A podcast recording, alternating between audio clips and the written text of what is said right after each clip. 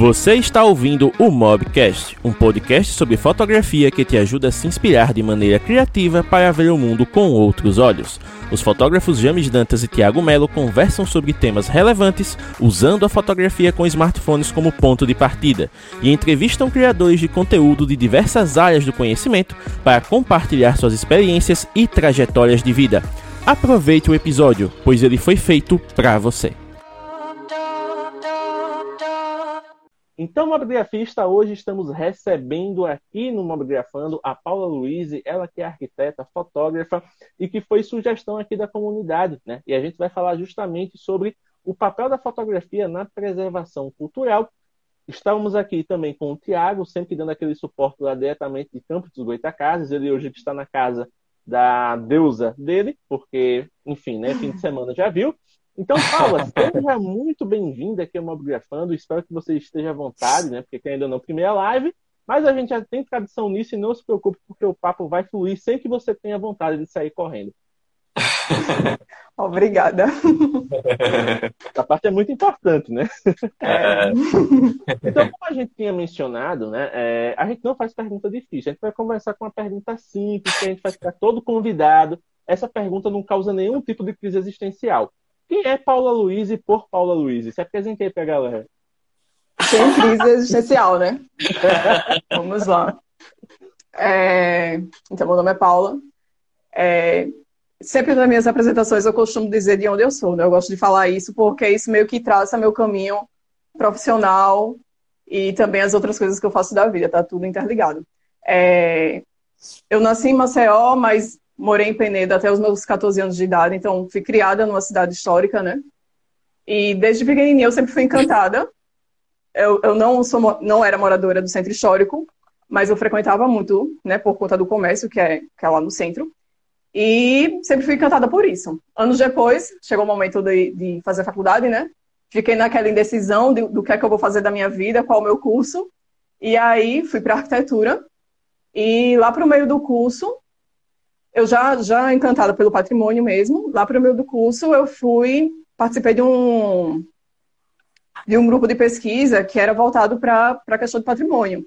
Era um projeto de pesquisa que era um inventário do patrimônio daqui de Alagoas. Eu participei do INRC, Inventário Nacional de Referências Culturais, só que voltado aqui para o Estado. Então, assim, o nosso grupo ficou com a maior parte do, de Alagoas, não lembro quantas cidades exatamente, mas foi um ano de pesquisa registrando essas cidades. Então, foi aí que eu peguei um pouco da, da fotografia também. Maneiro. Isso foi 2015 e 2016. Então, eu jutei a parte do, do patrimônio, arquitetura e fotografia já por aí durante eh, esse período da faculdade. E aí depois eu fui, né? Fui trabalhar com, com essa parte voltada para arquitetura, mas sempre também em paralelo fazendo pesquisa para essa área. E deixa eu ver, 2017, 2018 fiz uma pesquisa no Barro Vermelho, que foi o meu TFG, que aí eu trabalhei um registro da festa de Santo Antônio, né, que eu tenho muito carinho, Carline estava lá comigo também durante um momento bem importante, que foi quando eu apresentei um documentário para a comunidade durante a festa, foi quem me deu total apoio. E aí eu trabalho com isso. Então, é, essa sou eu, assim, eu trabalho com patrimônio, gosto também de fotografia e tento unir os dois nas minhas pesquisas e um pouco no meu trabalho também quando me permite. Olha só, que legal. Eu tava até vendo aqui, né, que você, na sua bio, você tem o, o perfil do, do, seu trabalho, né, que é o Espaço Restaurar, que você tem junto da sua sócia, Isso. que é a Daniela Cioli. E aqui é uma Isso. coisa que é bem interessante, que, que, meio que dá essa continuidade, né, da, da sua evolução, que, que na bio só já, já chama atenção, né? Quer dizer assim, consultoria e levantamento de edificações históricas, projeto de reforma em centros históricos. Então é uma coisa que as pessoas sempre têm curiosidade a respeito de patrimônio tombado, de patrimônio histórico, porque, por exemplo, essa semana acho que você acompanhou que teve aquela polêmica lá do Casarão de São Paulo, né, que foi reformado lá no bairro de São Paulo para ser transformado no restaurante, e toda a arquitetura foi apagada, ficou parecendo um mausoléu, né? Aquela coisa de mármore e tal, etc. Ah, até o Luke então, postou algo sobre, né? Eu vi isso também. Exatamente. Então, só para contextualizar, Paula, é, você pode explicar um pouquinho dessa questão do, do tombamento histórico e por que é importante preservar isso para as futuras gerações? Tá. É, então, como, como, você puxou um pouquinho da espaço, deixa eu falar um pouquinho disso, que aí já vai juntar as duas claro, questões. É, a Dani eu conheci trabalhando lá no IFAM, É, eu entrei no IFAM em 2016. Meu, meu chefe costuma dizer que quando a gente entra lá no órgão é picada pelo bichinho do patrimônio. Mas eu já fui para lá picada por esse bichinho desde que eu nasci, né? Morando numa cidade histórica. Então eu já sabia exatamente o que é que eu queria. Eu não caí lá de paraquedas. É tanto que eu tô lá até hoje. É... E aí eu conheci a Dani lá, ela fazia, na época ela estava fazendo mestrado, mestrado profissional, e a gente super se identificou porque as duas são loucas pelo patrimônio, né? É... E aí ela veio com essa proposta de divulgar um pouco para as pessoas, as pessoas têm dificuldade, e também é uma área muito. Não tem muitos profissionais que sejam voltados especificamente para essa área, né? Tem muitos arquitetos, óbvio, muito, muitos arquitetos bons e tal, mas o próprio arquiteto tem muita dificuldade nessa área, porque é pouco trabalhado na universidade. É, no meu caso mesmo, eu vi isso em um período apenas, da faculdade lá para o sexto, sétimo período, e o, a outra disciplina era uma eletiva, então só ia quem realmente tinha muito interesse. Então é um campo muito restrito de fato, tem que ser uma pessoa que vá se especializar naquilo.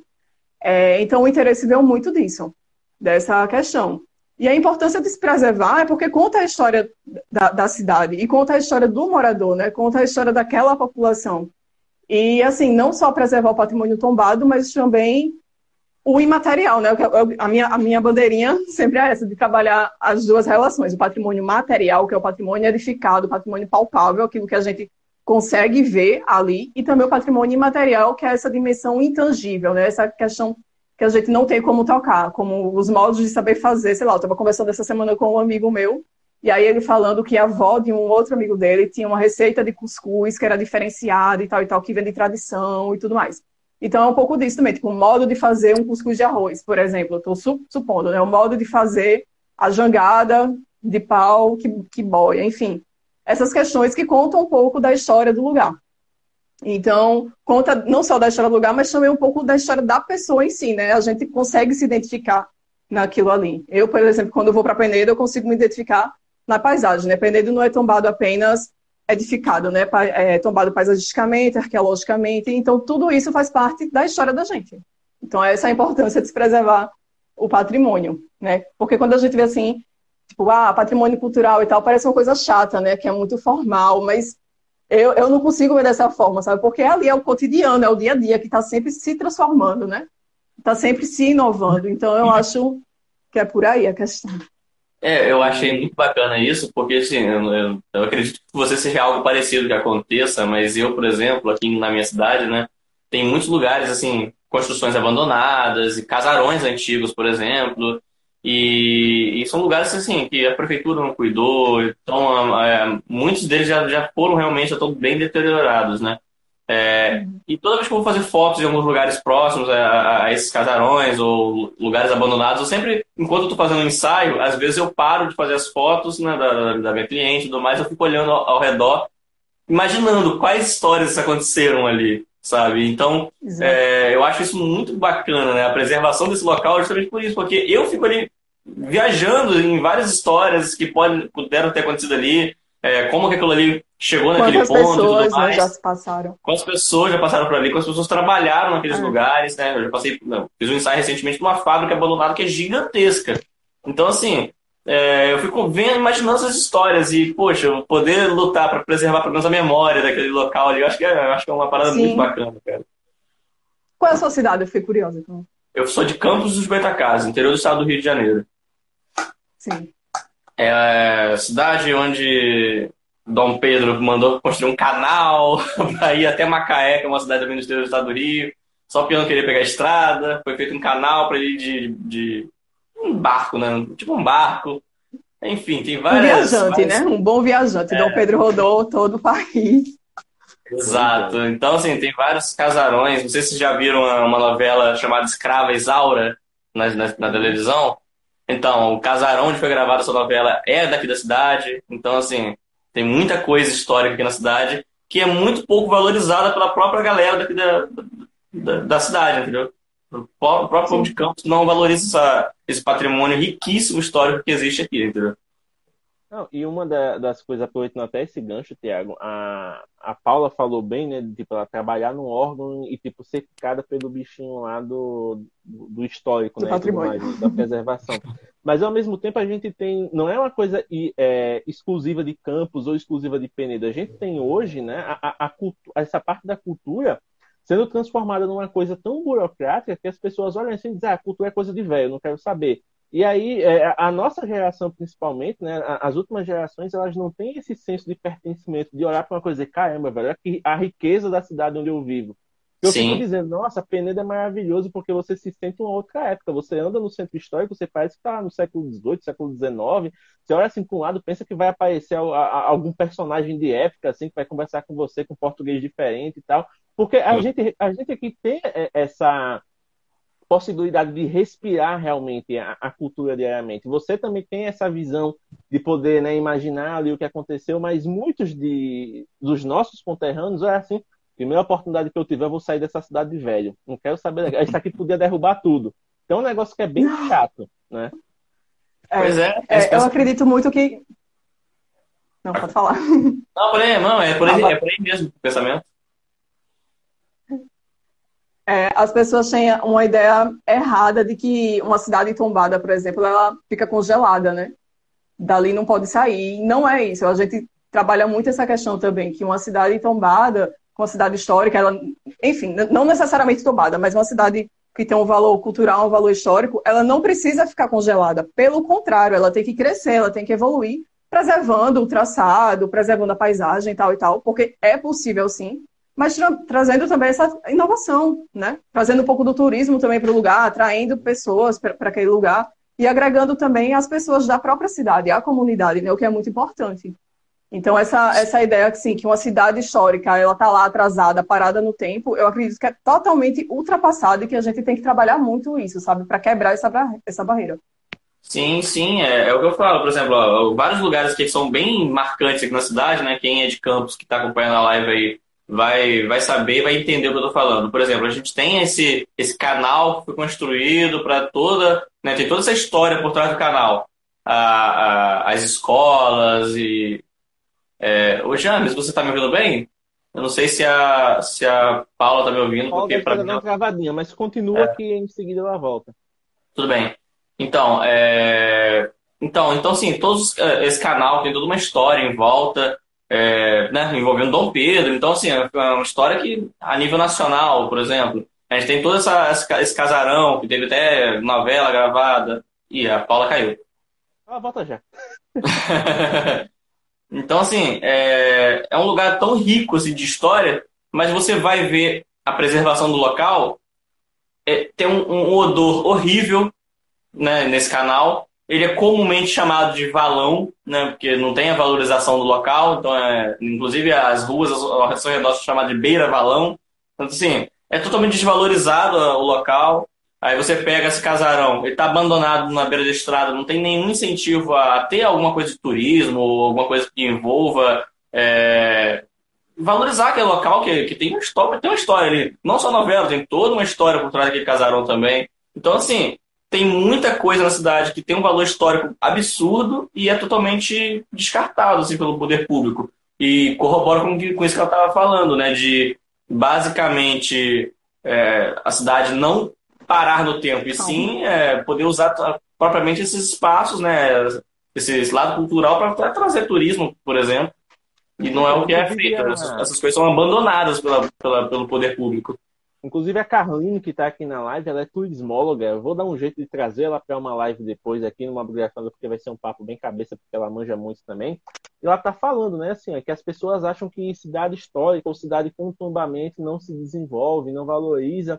Mas ela, como ela tem esse background né, de turismóloga, ela mesma fala aqui ó, que possuímos vários exemplos de cidades e países que conservam seu patrimônio e vivem exatamente da atividade turística, porque vira um atrativo, né? Você ir lá e poder conhecer ah, aquelas estruturas, poder aprender sobre né, as culturas e tudo mais que vieram antes.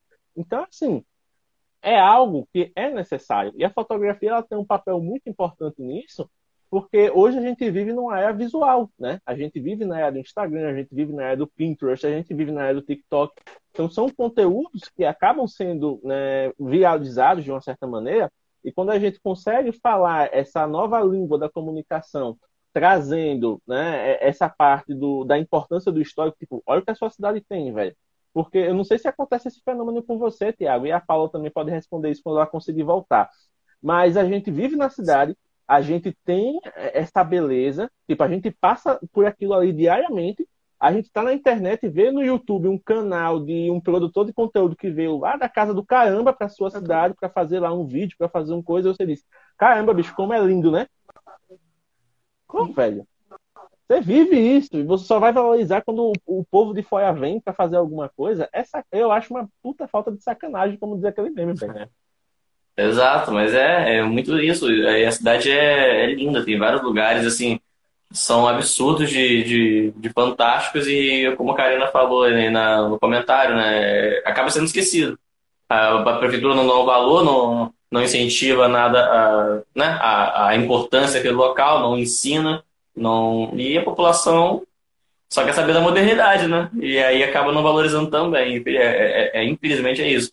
E tem entre aspas modernidade. É, exato. Por isso que eu falei entre é, da modernidade, né? E, e basicamente, assim, é, a, eu achei que a Paula fosse voltar, mas acho que ela travou de novo. É, eu vou ver se e, consigo resolver aqui.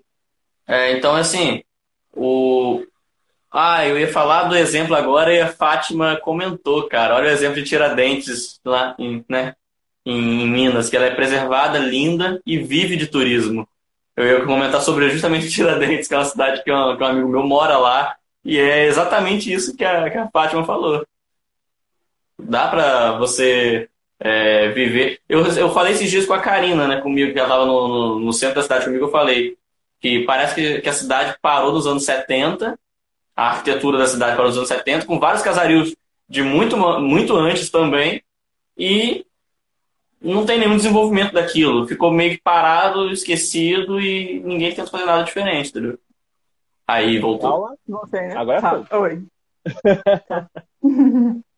A gente estava aqui tocando o barco enquanto você estava se recuperando, né? Porque conexão. É Não fui eu que derrubei, tá? Em minha legítima defesa. Tudo certo, a gente entende como é. Não, é, inclusive, Paula, tem um comentário aqui bem interessante que é, reforça essa questão da não só da sua expertise, né, do seu conhecimento, mas também da importância do seu trabalho perante essa questão da valorização, né? A Gardênia Nascimento comentou aqui, ó, Paulo é fera. As obras do Parque Cidades Históricas em Alagoas agradecem por seus registros. São maravilhosas as fotografias. Então, quer dizer que você fez o, o documental da, das obras de, de, aceleração? Como foi isso? Calma, calma. A Gardênia trabalha comigo lá no IFAM, arquiteta, minha colega de trabalho. E ela sempre me arrachava nas obras também, né? é, para, enfim, no, no, trabalho do, de acompanhar a obra um pouquinho, ela, Nelson também eram os arquitetos que, que eram responsáveis pelo PAC, os fiscais, né, das obras. E aí, em muitos, em muitos momentos, eu ia com eles, acompanhava um pouco da obra, registrava um pouquinho também da obra, fotografando mesmo. É, e também com período perto de, de inauguração de obra. Aí eu ia, tirava umas fotos e tal, mandava lá para Brasília, né? para fazer parte da comunicação mesmo do, do órgão.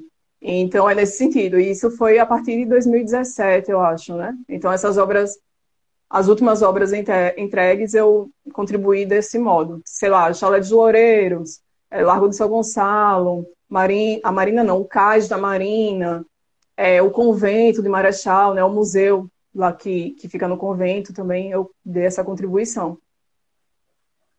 Entendi. Mas é, fez um belo acervo, né? Porque ainda não são Sim. locais assim que inspiram clipes maravilhosos.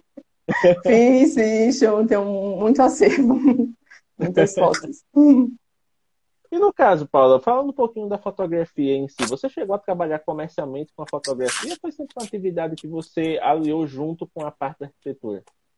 Foi sempre, então, até o momento, né, é um trabalho que eu, que eu alio junto com as pesquisas e com a arquitetura eu fiz um trabalho comercial para a equipe B, que foi quem fez o projeto expográfico lá do Museu de Arte Sacra do, lá de Marechal, no convento, né? Então, para eles, eu fiz o trabalho de fotografia de ambiente mesmo, né? De, de, arquitetura. Então, eu fotografei, acho que são 12 salas de exposição, se não me engano. Foi um trabalho bem, bem grande. Eu tive que ir lá duas vezes fotografar. É, usei uma grande angular, porque as salas são bem grandes. As peças também, né, elas variam muito de, de tamanho, a iluminação é bem interessante, porque é uma luz amarela voltada para museu mesmo, né? o piso todo de madeira, o teto de madeira, as paredes brancas. Então eu tive lá umas duas vezes, se não me engano, e fiz esse trabalho para eles. É uma equipe bem legal lá de Minas Gerais, inclusive. Olha só que legal. É. Inclusive, a Carlinhos fez um comentário aqui que já já é um gancho legal, Tiago. Se liga. Carlinhos ah. fez o seguinte: daqui a alguns anos iremos olhar as fotos da Paula e comparar o antes e o depois. E a fotografia, ela tem muito disso, né? A fotografia, ela se torna um registro imaterial de uma época que está muito distante da gente, né?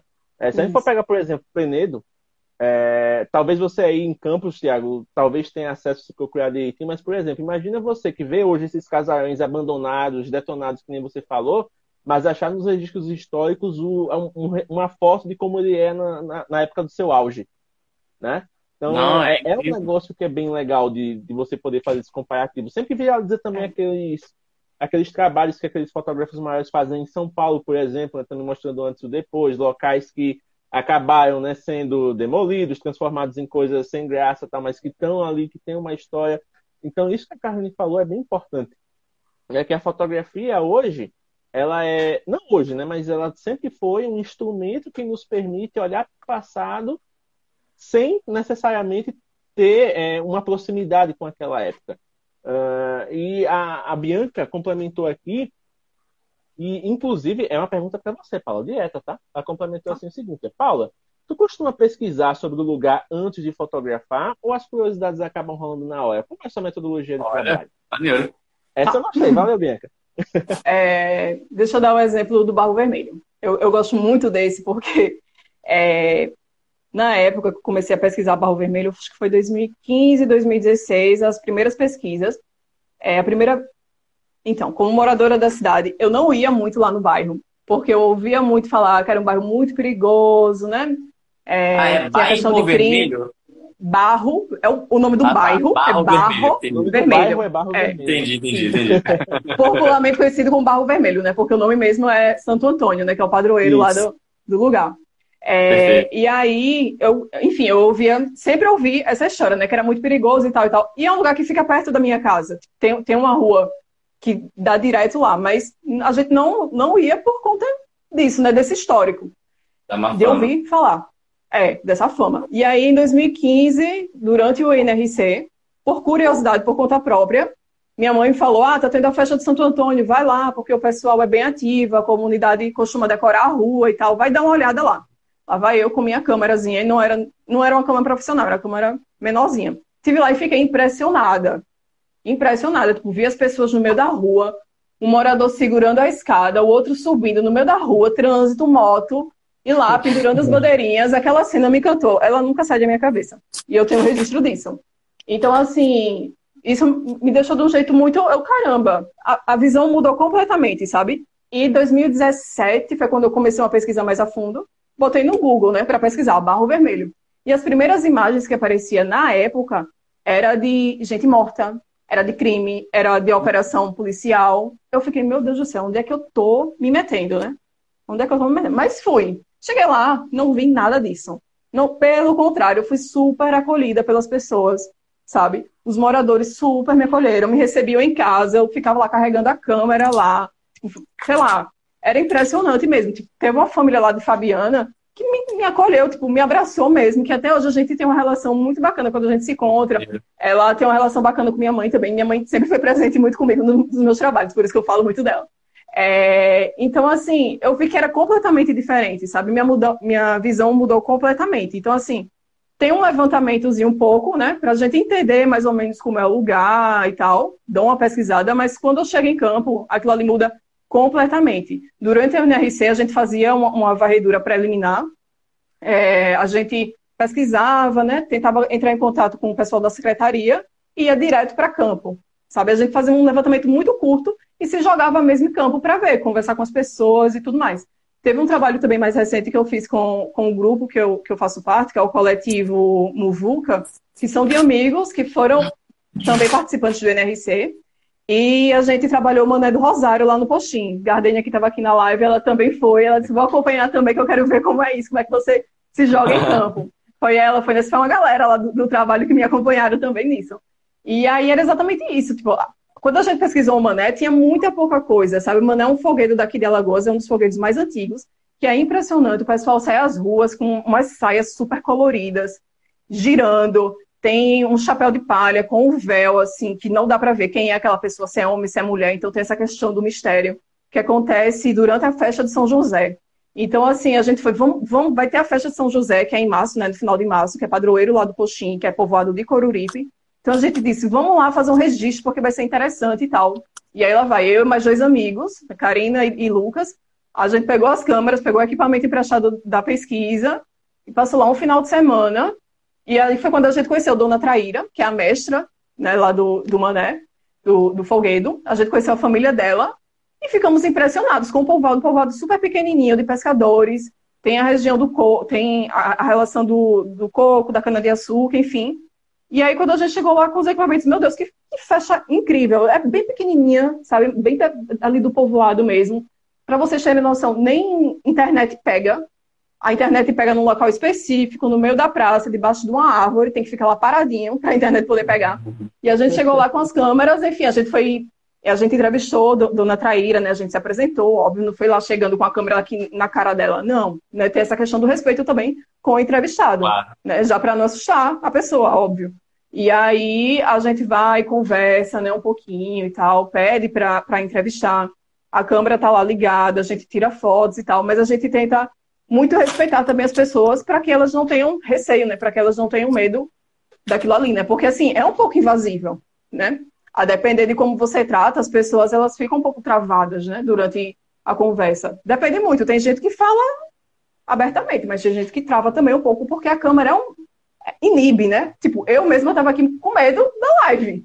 Então imagina isso para uma senhora que está ali no interior, enfim, né, outras questões. Sim. Então é um pouco disso. Eu já me perdi até da, da pergunta da menina, mas enfim, a gente faz esse levantamento antes de ir a campo mas quando chega em campo, a gente vê que é totalmente diferente, a gente se surpreende e aí a pesquisa vai rolando, o trabalho vai acontecendo.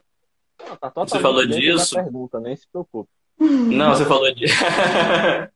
Não, você falou disso, é... uma coisa me chamou a atenção, né? Você falou quando você pesquisava barro vermelho lá no Google, aparecia crime, morte, operação.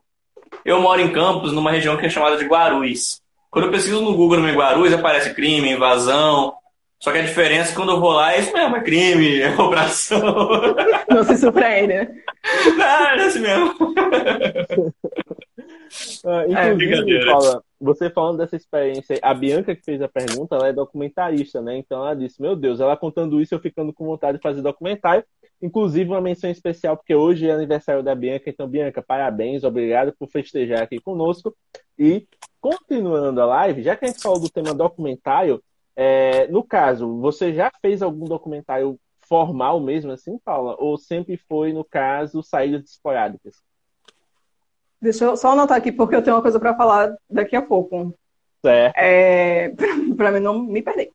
É, então, foram questões específicas, porque a, do, a do, meu, do meu trabalho de conclusão de curso, desde o começo, eu sempre soube que não queria ficar único exclusivamente aquele trabalho ali dentro da universidade, ou para mim, sabe? Porque assim, fica dentro da universidade, mas quem é que vai pesquisar na, na universidade? Um trabalho de TFG, né? Um trabalho de conclusão de curso. Não, não, vai, não vai. Não, a gente não é hipócrita, né? A gente sabe que não vai. Enfim.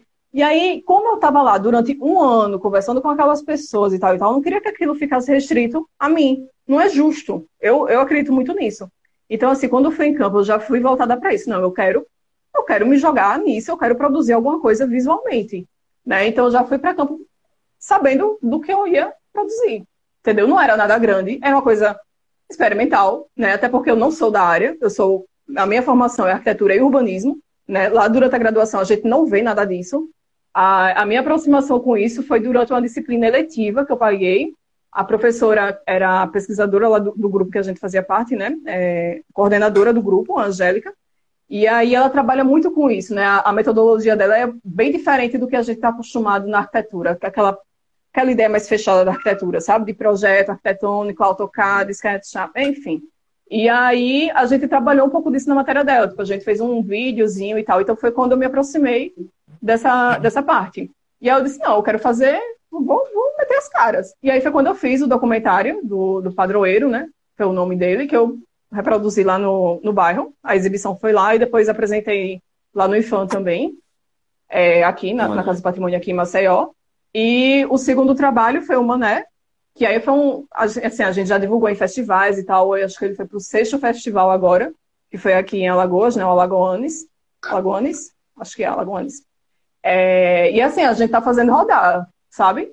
Então, é o segundo trabalho, é esse. Tipo, eu sei que é uma coisa, não é nada grande, né? É uma coisa pequenininha. Até porque os, os três que filmaram eram arquitetos, Arlindo, que é designer. Então, assim, o trabalho não é ninguém especificamente da área, mas a gente se identifica muito com, com o método e aí a gente vai trabalhando isso. Foi feito pela paixão. Exatamente, é isso que move a gente. Tipo, o meu trabalho é muito isso, sabe? Se eu estou lá no, no trabalho da arquitetura e tal, para o patrimônio, é muito voltado para a paixão, e a fotografia também é muito voltado para a paixão. Eu, eu tento muito isso, de trabalhar com o que eu gosto, que eu acho que é o que motiva a gente a andar. Né? Eu acho que assim, se a gente ficar trabalhando com o que não gosta, eu acho que não, não faz bem. Né? Não, não anda. É, Sim. Não anda. Inclusive a Carolina complementou aqui, tá, Paula? Falou assim, que o trabalho resultou, é, resultou em algo muito bom e fez as pessoas vibrarem quando se viam na tela. A questão do documentário que você apresentou ah, lá né, para a população e tal. Então, é, é, é, tem essa parte mágica também, né, do, de você poder mostrar para alguém que existe algo muito maior do que aquilo que ela conhece e ela se sentir importante por participar daquilo. Porque você falando assim, ah, meu trabalho é tão pequeno, tal, não sei o que, foi um trabalho específico, mas para aquela pessoa que participou foi talvez é. um dos momentos de maior realização da vida dela. É. As pessoas se reconhecem, né? Eu lembro que tinha uma cena lá, logo, logo no começo, tinha uma cena de uma senhora, ela estava andando em direção à igreja e aí eu fiz um efeito, botei uma sobreposição de, de fotografia. E aí as pessoas, eita, fulana, aí começaram a rir, sabe? Isso para mim ficou gravado aqui na, na, na, memória, sabe? Tipo, ah, é uma besteira, né? Assim, vamos supor, para quem vê de fora é uma besteira, mas para mim, aquilo ali foi incrível, sabe? E o efeito depois, a repercussão que teve depois, né? as pessoas vindo falar comigo, agradecendo, dizendo que tinham gostado muito e tal. Tipo, o espaço estava cheio, era num, num salão ao lado da igreja, um salão, um salão que eu digo, um salão em ruína, estava sem coberta, Estava início de obra, inclusive, o pessoal da própria comunidade estavam restaurando lá é, o espaço. E assim, eu tive apoio da própria comunidade para montar, tive apoio de Carline também, né? Tive apoio dos meus amigos, meus amigos daqui de Marcel da faculdade, eles disseram, não, Paulo, a gente vai para aí, porque até então eu ia fazer tudo sozinha, doida, né? Sem noção. Mas aí eles foram para mim, então assim, teve um, uma galera me ajudando, sabe? Foi um, um, super apoio assim que eu tive e a comunidade estava lá junto sabe? E assim, foi um evento depois do, da missa. E durante a missa, o pároco estava sempre avisando, ó, vai ter a exibição do filme e tal, então pedindo para o povo, para o pessoal, né, esperar um pouco para ficar, para ver, para assistir e tal. E assim, tava lotado, eu acho que tinha mais de 100 pessoas no lugar, para mim aquilo foi fantástico. Olha. É, eu tenho duas observações para fazer, na, na, na real, aí, antes do Gênesis continuar, né? A primeira é que na próxima live provavelmente vou vir com uma blusa mais escura, porque os comentários ficam na reta da minha blusa aqui, tem gente sofrendo para ler. e, a, e a segunda é, e a segunda observação é para Paula ficar à vontade para fazer o que ela falou que tinha anotado para falar, antes que a gente acabe ah. esquecendo e envolvendo outro assunto aí. Verdade, verdade. Paula, pode é... ficar à vontade, a live é sua. Minha não. Falando um pouquinho dessa questão do. Seu nome aqui embaixo. Falando um pouquinho dessa questão da pesquisa, né? De quando eu na época, quando eu pesquisei barro vermelho no Google, o que eu vi, né? O que eu fiquei a... que eu fiquei... o que eu fui apresentada do lugar, né? Isso foi em 2016, né? Enfim, eu já falei, 2015, 2016, 2017. Uhum. E aí, quando, quando é hoje, quando vocês vão pesquisar lá no Google, vocês vão ver também essas coisas, mas antes de verem isso, vocês vão ver o Cais da Marina, né, que é uma obra pública, né, e vão Nossa. ver também o a antiga fábrica, né, a antiga fábrica de sabão, que foi obra restaurada pelo IFAM, né, para se tornar um, uma marina, entendeu? Então, assim, isso está atraindo muitas pessoas lá para o bairro e as pessoas da comunidade também estão valorizando o lugar. Enfim, eles sempre valorizaram, né? O pessoal é muito defensor do bairro mesmo. Tem muito essa questão lá, eu sou do Barro Vermelho, tenho muito orgulho disso e tal e tal. Então, assim, essa questão do patrimônio, o IFAM, quando, quando restaurou aquilo ali, não foi à toa. Aquela área ela não é tombada a nível federal. apesar de ser uma área que foi um, um, dos primeiros locais que foram que foi povoado na cidade, né? Sei lá, tem um, uma escrita de Aminadab Valente, se não me engano, que ele fala sobre a cidade. E aí ele relata, ele fala sobre a Rua do Sol como uma das primeiras ruas da cidade. É, ele já falava da questão dos pescadores, tinha também as lavadeiras e tudo mais. Então, assim, aquele ali é um ponto totalmente importante para a cidade, para a formação da cidade. Não é tombado a nível nacional, nem federal, e nem municipal também. Os, as três esferas, eles não consideram aquilo ali patrimônio, mas as pessoas supervalorizam aquilo ali. O IFAM teve, teve esse olhar para a antiga fábrica, eles restauraram, e aí teve também o apoio da prefeitura para fazer aquela parte toda da orla, e o IFAM também fez a parte da marina, né? A, a, o pier da marina. Então, assim, aquele espaço hoje está super valorizado, as pessoas estão indo para lá. É, já vi, acho que já vi falta de james por lá, não sei. Sim. Mas tem uma galera que está indo para lá fotografar, o pessoal vai andar por lá. Enfim, muda completamente, sabe? Então é isso, o valor cultural que tem aquilo ali valoriza e transforma totalmente o olhar que a gente tinha para a cidade. Para o bairro, no caso, né? Uma escola menor. Até uma coisa interessante é, pegando o gancho, da última vez que a gente conversou, até antes de eu te convidar para a live, é, você lembra que eu puxei assunto com você com relação a uma obra que estava acontecendo aqui na cidade, né? Que eu fui perguntar para você se você sabia o escopo e tal. Então, assim, só para desmistificar um pouco para a galera que está aqui. É, beleza, existe o restauro e existe a reforma. Na sua visão, você como uma preservacionista, né? Você como alguém que preza pelo patrimônio, que quer ver ele preservado e tudo mais. Como é que você enxerga a questão do impacto de uma reforma que é feita no lugar de uma restauração? Porque às vezes para a gestão pública, não, vamos reformar que dá no mesmo, vai ser mais barato, vai ser mais prático, tudo certo.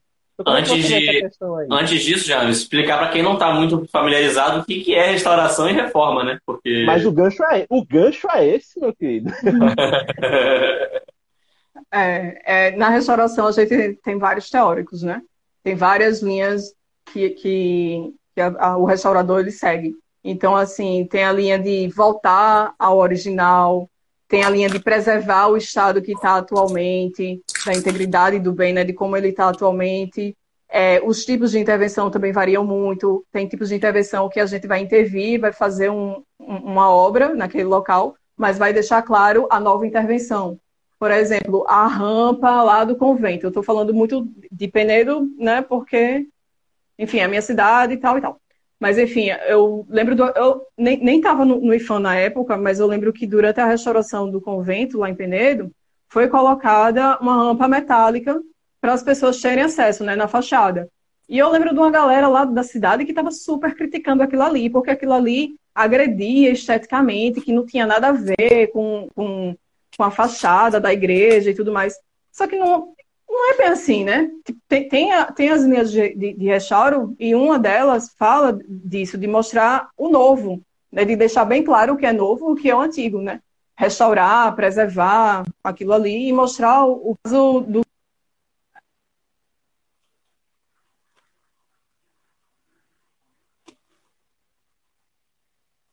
Paula? Acho que deu uma travadinha.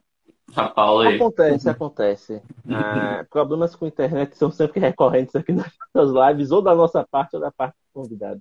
Acho que ela voltou. Paula? Voltou. Conta.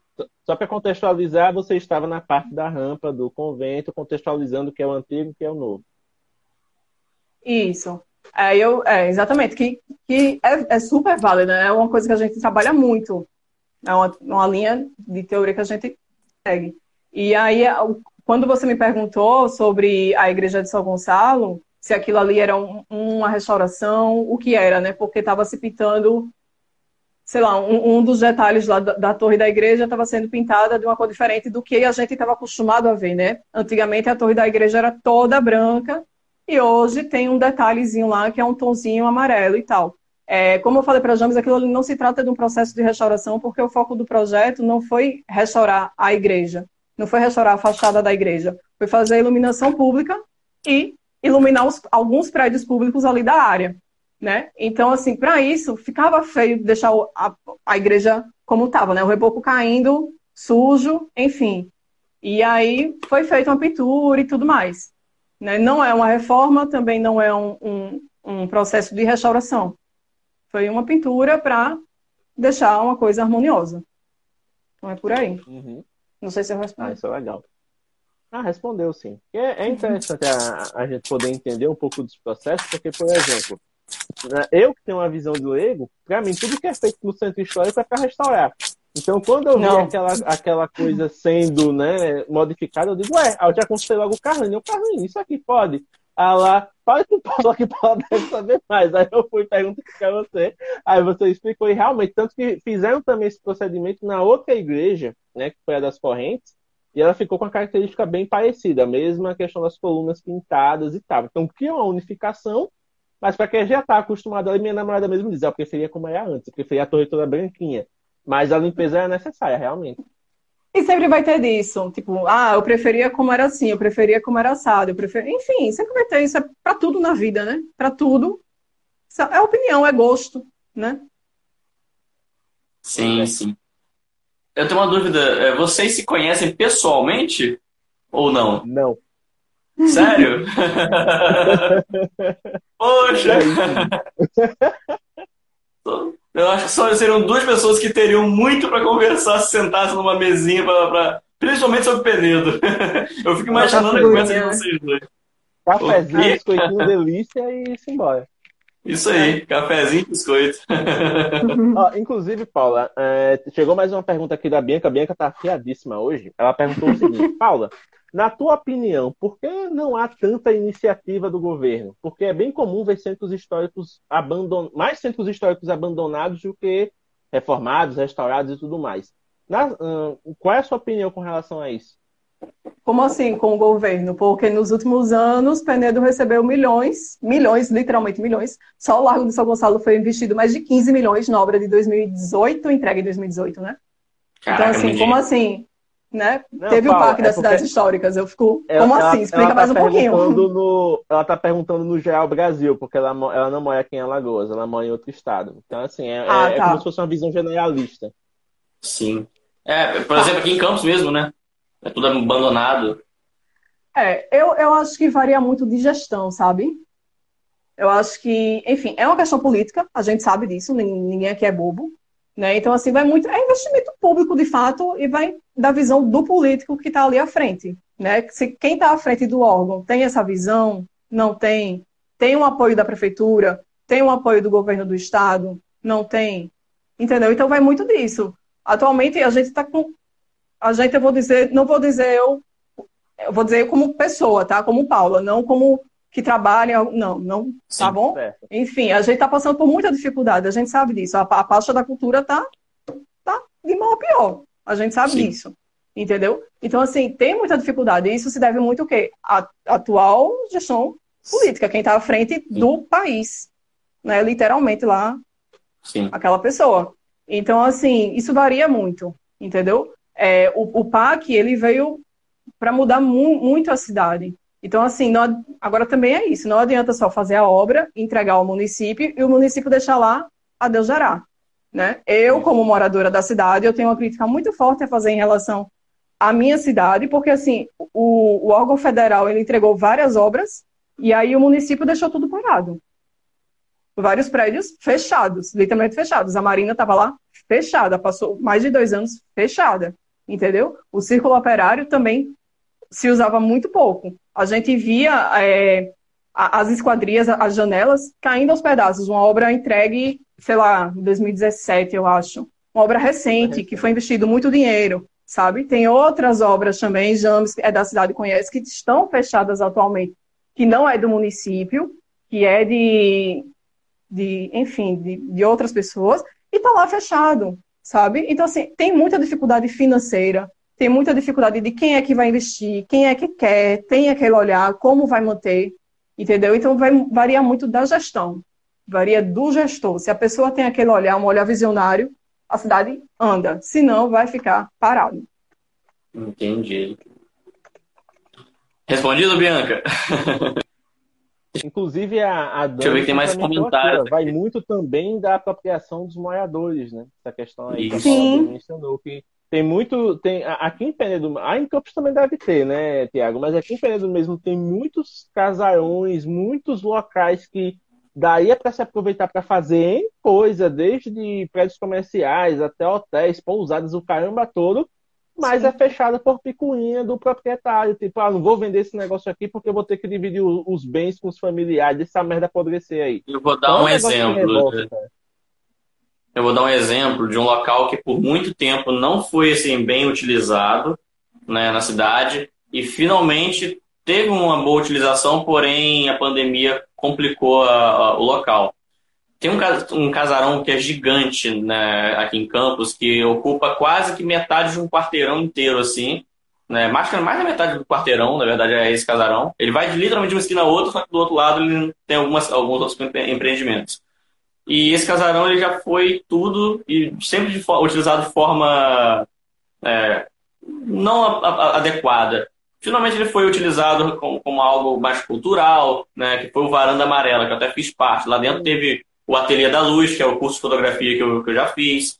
É, tem um barzinho, que é a segunda casa, mas tem, tinha uma proposta de trazer algo cultural ali. Já teve aula de pintura ali dentro, aula de dança, é, e algo voltado para essa coisa mais artística, mas não foi com incentivo de, de, de nenhuma gestão pública. Foi realmente um empreendedor, um empreendedor local que olhou para aquilo ali, viu a oportunidade de fazer algo no coração da cidade, dentro de um casarão voltado para a cultura, para a arte, então não ia ter exposições e tudo mais. Só que ele começou a acontecer, pandemia, e é um local no centro da cidade, gigantesco, então cadê dinheiro para manter um local desse, né?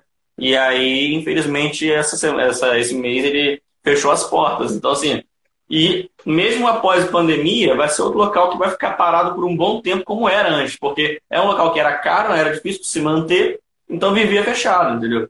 Então, assim, é, é, é muito complicado essa questão. Aqui em Campos tem muitos prédios assim históricos, casarões, e são fechados justamente porque não tem nenhum incentivo da gestão pública e acontece disso, né? Os aluguéis são absurdos para também iniciativa privada conseguir manter. Então, é complicado.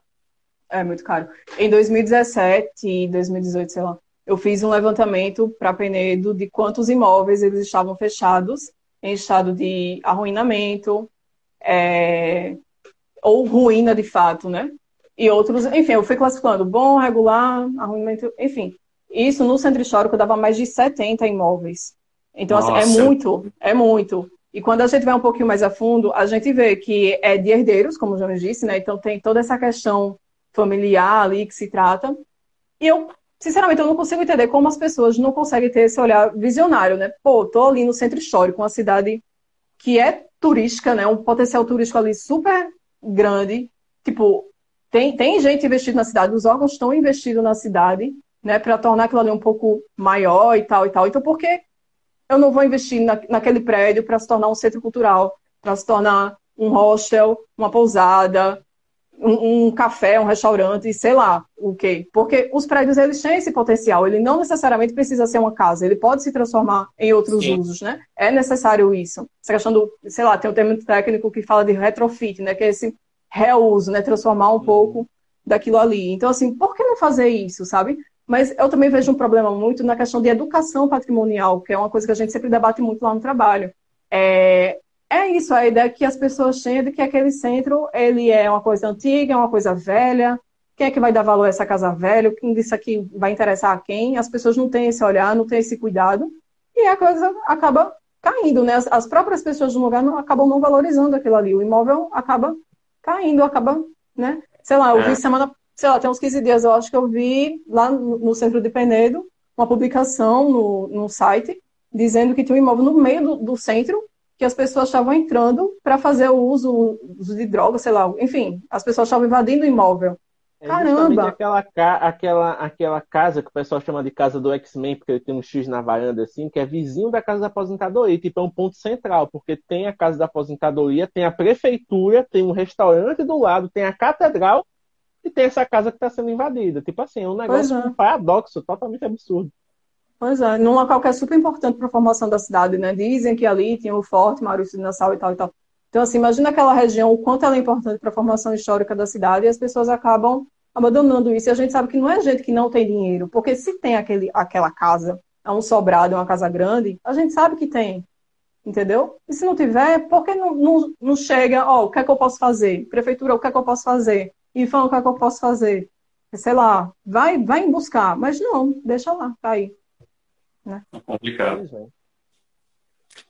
Eu tô voltando muito para a parte de, de patrimônio, né? A fotografia tá ficando um pouco não, mas é, é importante essa questão, Paulo, porque ainda não. Primeiro, é a sua expertise, né? Que ainda não, você já deixou bem claro desde o começo que a fotografia é para você lá e complementar. E segundo, querendo ou não, é o foco aqui da, da live, porque, como a gente bem mencionou, a fotografia ela faz com que a gente possa usar isso como um manifesto também. Porque até o Tiago mesmo, que ele não é fotógrafo de paisagem, né, é um fotógrafo de ensaio, mas ele sempre está hum. fazendo parte ali, da, a parte dele fotografando hum. alguns locais, às vezes ele deixa até a modelo, né? É, é, digamos assim, coexistindo com o cenário, interagindo com ele, para mostrar a grandeza daquilo ali. Então, até costumo Sim. brincar, por exemplo, que nas minhas fotos, é, eu faço fotos de peneiro das pessoas ocasionalmente aparecem e elas me pagam por isso. Uhum. Então, assim, é um negócio, né? É claro, é claro que a gente Porque faz, a cidade está presente no cotidiano, né? Isso. Dali das pessoas. Quando, quando a gente vai fotografar, ela vai estar tá ali. Intrinsecamente. É, a é fotografia é uma ferramenta. É uma ferramenta para a gente contar uma história, né? É, o James, como o James falou, ele conta a história de Penedo com as pessoas que ocasionalmente aparecem ali. No meu caso, eu faço fotografias, eu conto um pouco da história da pessoa, mas o local que normalmente ela escolhe para ser fotografado diz muito sobre a personalidade dela. Então, é, é, é, é, uma coisa minha de fazer também com que o, o cenário fique em evidência junto com a pessoa, né? É quase que o modelo né, que minha cliente e o cenário são uma coisa só nas minhas fotos. E você utilizando a fotografia também para é, contar essa história desses prédios, como a gente falou lá, lá atrás, né? Eu, quando eu olho para aquilo ali, eu fico imaginando quantas histórias aconteceram na, naquele local, quantas pessoas passaram por ali, quantas vidas e quantas histórias diferentes realmente foram vividas ali e você poder fotografar aquilo ali e eternizar de fato aquilo que você está vendo, vivenciando durante o seu trabalho, né, com a questão da preservação e tudo mais, é, é, é, é fantástico. A fotografia, nesse caso, é um meio para você continuar contando a sua história, contar a história do seu trabalho. Inclusive, é uma forma Paula, de documentar. É, né? Chegou aqui uma, uma nova pergunta, já que você falou, nossa, deixei a fotografia do lado. Não seja por isso, a Dani colaborou aqui. Ela pediu para você falar da importância da fotografia na construção de inventários. Olha! É, tá. É, que foi por aí onde eu entrei, né, no, durante o NRC. É exatamente isso, de ir registrando os processos, né? É, sei lá, um modo de fazer uma panela de barro, por exemplo. A gente vai documentar aquilo ali, então a gente vai registrar um pouco de cada etapa daquele momento. Como a gente fez lá com o Mané do Rosário, onde eles saem da casa da mestra, é, passam pela rua, pelas ruas lá do povoado, chegam até o adro, né, a praça em frente à igreja. Então é isso, é esse registro desse momento, né, uma celebração, no caso. É a mesma coisa eu fiz com, com a festa de Santo Antônio lá do Barro Vermelho. É, eu não fiz só o momento de, da procissão, né, que é o, o ápice. Eu fiz todos, toda a trezena, são 13 dias de festa, eu fiz todos Sim. os 13 dias. Eu estava lá documentando, registrando, é, fotografando e também filmando um pouco disso.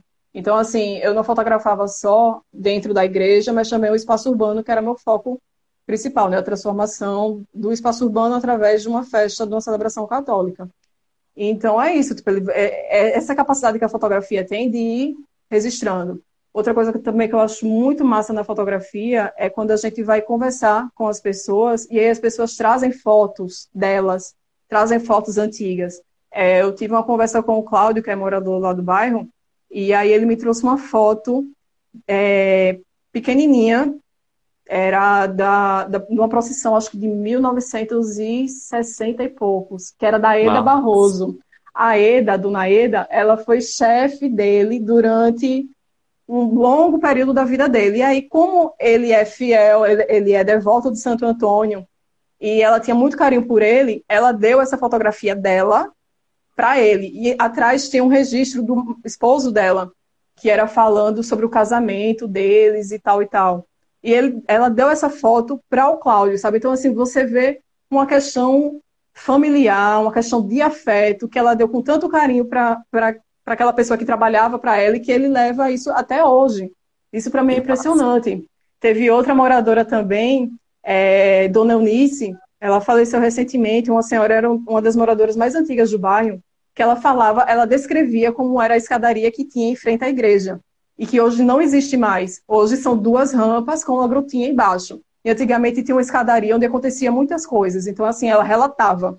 Né? Ela me falava como era a escadaria e eu ficava imaginando, como será que é essa escadaria? tipo, ela falava que as pessoas iam com muito cuidado porque chovia e era capaz de cair, as pessoas andavam de tamanco ali, então você ouvia o barulho das pessoas subindo na escada, sabe? É, durante a festa, tinha um, um, uma caixa, não era uma caixa de som, sei lá, um amplificador, enfim, uma coisa mais antiga, né? Que ficava lá no alto da, da, da igreja mandando música para os namorados. E aí os namorados ficavam na escadaria ali paquerando e tal e tal. Então tudo acontecia nessa escadaria. E aí um belo dia ela disse: Eu vou separar uma foto para você ver dessa escadaria. E a foto era dela, mais nova, né? Toda bonita, com o vestido e tal, uma foto preta e branca na escadaria. Eu digo, meu Deus, que foto linda, dona Eunice, foto linda. Ela, pois é, eu sou louca por essa escadaria e tal e tal. E, enfim, se perdeu, né? Porque eles foram tentar melhorar o acesso para a igreja, mas se perdeu, mas era uma coisa muito presente. E ela tinha um registro dessa foto que ela foi buscar essa foto para mim. Então, um pouco, pouco tempo depois da minha pesquisa, eu tive lá, eu disse, peguei a mãozinha dela, fui na casa dela, eu digo, bora, eu vou com a senhora até lá, à frente da igreja, para a gente fazer uma foto igualzinha ah, àquela que você tinha, só que sem a, a escada, né? Então, Sim. assim, é isso. É, é a, a, fotografia tem esse poder de voltar histórias, né? De contar pra gente. Depois eu andei pesquisando lá no, no Facebook do, do Barro Vermelho. Tem, tem uma página no Face que é da. Da. Esqueci o nome. Eita, esqueci o nome dela.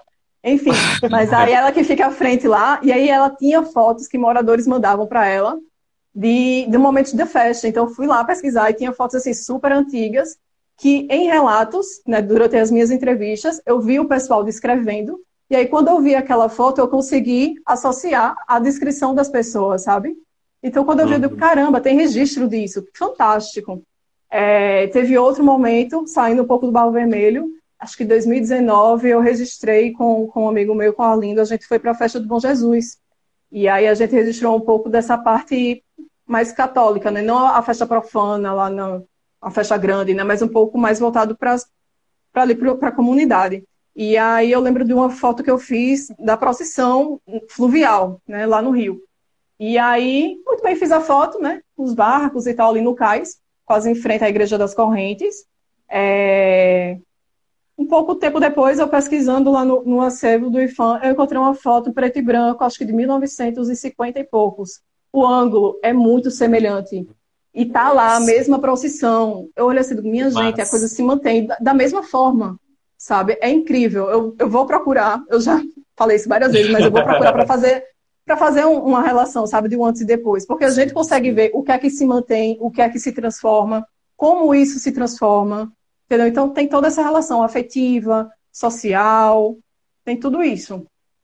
Eu sou um cara, é, Paula, que eu sou assim apaixonado por conhecer histórias diferentes.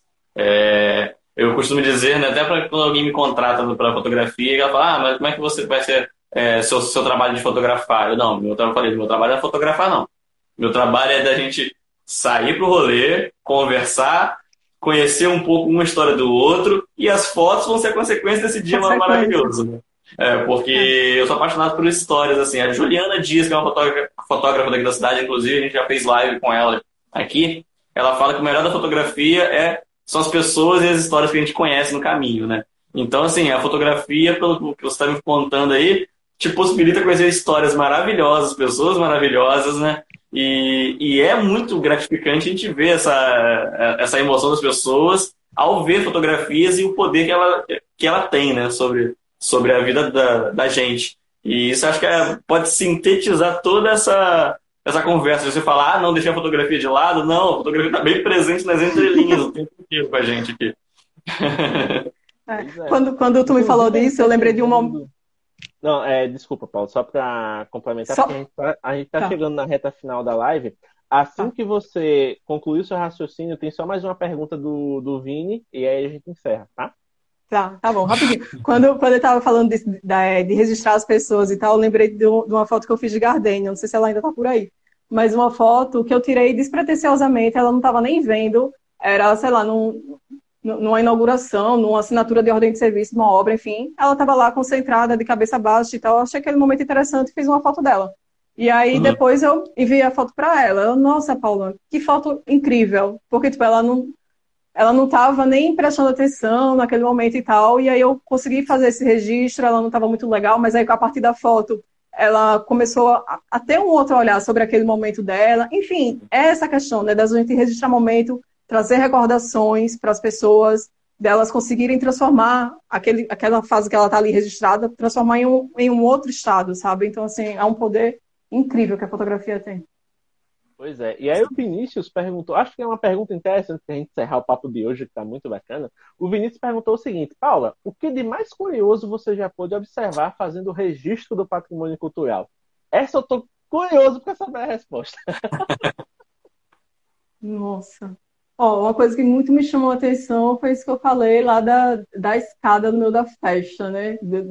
Durante o preparo da festa. Aquilo ali, aquele momento para mim foi muito curioso, porque eu nunca vi aquilo na vida, das pessoas parando o trânsito, aquela, aquela reunião de gente ali, subindo a escada e tal, para fotografar. Aquele momento para mim foi bem, bem interessante. Para mim, eu considero aquele momento muito marcante para mim, sabe? Eu acho que, que, é isso. Teve outras também, né? São, enfim, são, são alguns anos que a gente vai registrando e tal, mas para mim aquilo ali era Marcou. o que eu falaria aqui hoje para vocês. É, marcou muito. Marcou muito mesmo. Ai, que legal.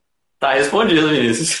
Tá respondido. Então, gente, gostaria de agradecer a todo mundo que ficou até o final, inclusive agradecer a Paula por disponibilizar o seu tempo nesse sábado para conversar aqui conosco. Foi um prazer ter esse papo sobre preservação cultural, sobre fotografia. Deu para aprender muita coisa que eu não sabia realmente, então estou saindo daqui mais sábio. Não quer dizer que eu esteja saindo menos besta, mas estou um pouquinho mais sábio. Então, Paula, Gostaria de deixar esse espaço final para que você possa se despedir da galera, possa deixar suas considerações, inclusive pedir para a galera te seguir. Se você é uma pessoa que não posta muito no seu perfil, mas quando você posta é só fotão, então fique à vontade aí. E muito obrigado mais uma vez. Ah, é, como já, já adiantou, eu não sou muito de, né, de, meu perfil não é frequente, porque eu não tenho muita paciência para estar tá sempre publicando, né? Porque esse Instagram, Instagram tem muito isso, de estar tá publicando todo dia, um horário X, eu não tenho paciência para isso. Então, assim, quando eu tenho uma foto que eu acho legal, eu boto lá. É, mas enfim, eu estou tentando sempre movimentar, estou tentando sempre mostrar coisas novas, justamente para isso, para abrir o olhar das pessoas para o patrimônio, né? Se vocês forem observar meu Instagram, ele tem muita coisa de cidades históricas, de coisa voltada para a cultura. É muito isso, minhas amigas até brincam comigo. É... E é isso, tipo, a, a minha intenção com a live é mostrar o poder que a fotografia tem, né, voltada com o patrimônio, tornar o patrimônio, enfim, contribuir né, para que as pessoas entendam que o patrimônio está ali no dia a dia, está presente, e essa questão da valorização, sabe? Tipo, né, das pessoas abraçarem mesmo, compreender que não é uma coisa velha, que não é uma coisa antiga que tem que deixar de lado, né? Não, ela está ali, ela conta a sua história, você está ali na, na, naquele momento, naquela cidade. Enfim, é essa a ideia que eu tenho do patrimônio, eu sou apaixonada, né? Patrimônio e fotografia, e é isso. É, é mais um potencial que a fotografia tem, né? Para pesquisa, para inventários, né? Não só para o lado comercial. Também para o lado comercial, óbvio, que a pessoa precisa sobreviver financeiramente. Mas, enfim, para esse, esse outro ramo da fotografia. Olha só, é. bacana. Tiago, suas considerações. Ah, agradecer a galera que está acompanhando a gente até agora. É, agradecer a, a Paula pelo, pelo né, pela aula aqui, eu realmente tinha muita dificuldade de saber a diferença entre restauração e, e, e, reforma. E eu falei, não, que a galera não tá muito esclarecida, mas na verdade era eu que tava querendo saber aqui, ó. Tava de olho, de, olho, de orelha atento aqui, ó. Mas deu para entender uh, um pouco da, da, da, diferença. E, e lembrar, galera, que na segunda-feira sai um podcast desse assunto aqui. Então, se você chegou no meio do caminho, meio perdido, perdeu o início, fica tranquila após a live vai ficar no IGTV, certo, James? E Com certeza. a live vai ficar no IGTV. E se você não puder assistir de fato, mas estiver fazendo alguma outra coisa que dê para você ouvir, segunda-feira, podcast na sua plataforma preferida, certo? E finalmente também falar que minha janta chegou agora há pouco ali pelo, pelo entregador, então a gente vai, vai bater um papo aqui agora, maneiro. tá certo. Então, pessoal, mais uma vez, obrigado pela atenção, obrigado por estarem aqui conosco nesse sábado. Como o Thiago mencionou, tem o podcast saindo na segunda, a live na íntegra já vai ficar disponível aqui no IGTV em seguida. E lembrando que também tem vídeo no YouTube, tá? Saiu o vídeo hoje com o unboxing do Galaxy A52 5G, que inclusive eu estou fazendo a live por ele. Então, se você tem curiosidade de saber um pouco mais sobre esse aparelho, vá lá no YouTube, youtube.com.br e já assista o vídeo. Paula, um bom final de semana para você. Fique ligada porque nos próximos meses você pode voltar a aparecer aqui novamente, nunca se sabe. E é isso aí. Um abraço e até a próxima. Valeu, gente. Tchau. Muito obrigado por ter ficado conosco até o final deste episódio. Se você curtiu o que ouviu e quer aprender mais sobre fotografia mobile, por favor, visite o nosso site oficial em www.mobgrafando.com.br. Além de ter acesso aos depoimentos da comunidade, aos destaques do mês e a blog posts riquíssimos, você também consegue interagir com o feed do nosso Instagram, ter acesso ao nosso canal no YouTube e interagir com o grupo oficial do Telegram, onde você pode conversar com mobigrafistas de todo o Brasil. Além disso, você também tem acesso ao Anuário da Mobigrafia 2021, uma pesquisa riquíssima que fizemos com o apoio de outras comunidades e que tem como objetivo mostrar o comportamento de quem fotografa com celular no Brasil. Então é isso, muito obrigado pela atenção e até a próxima.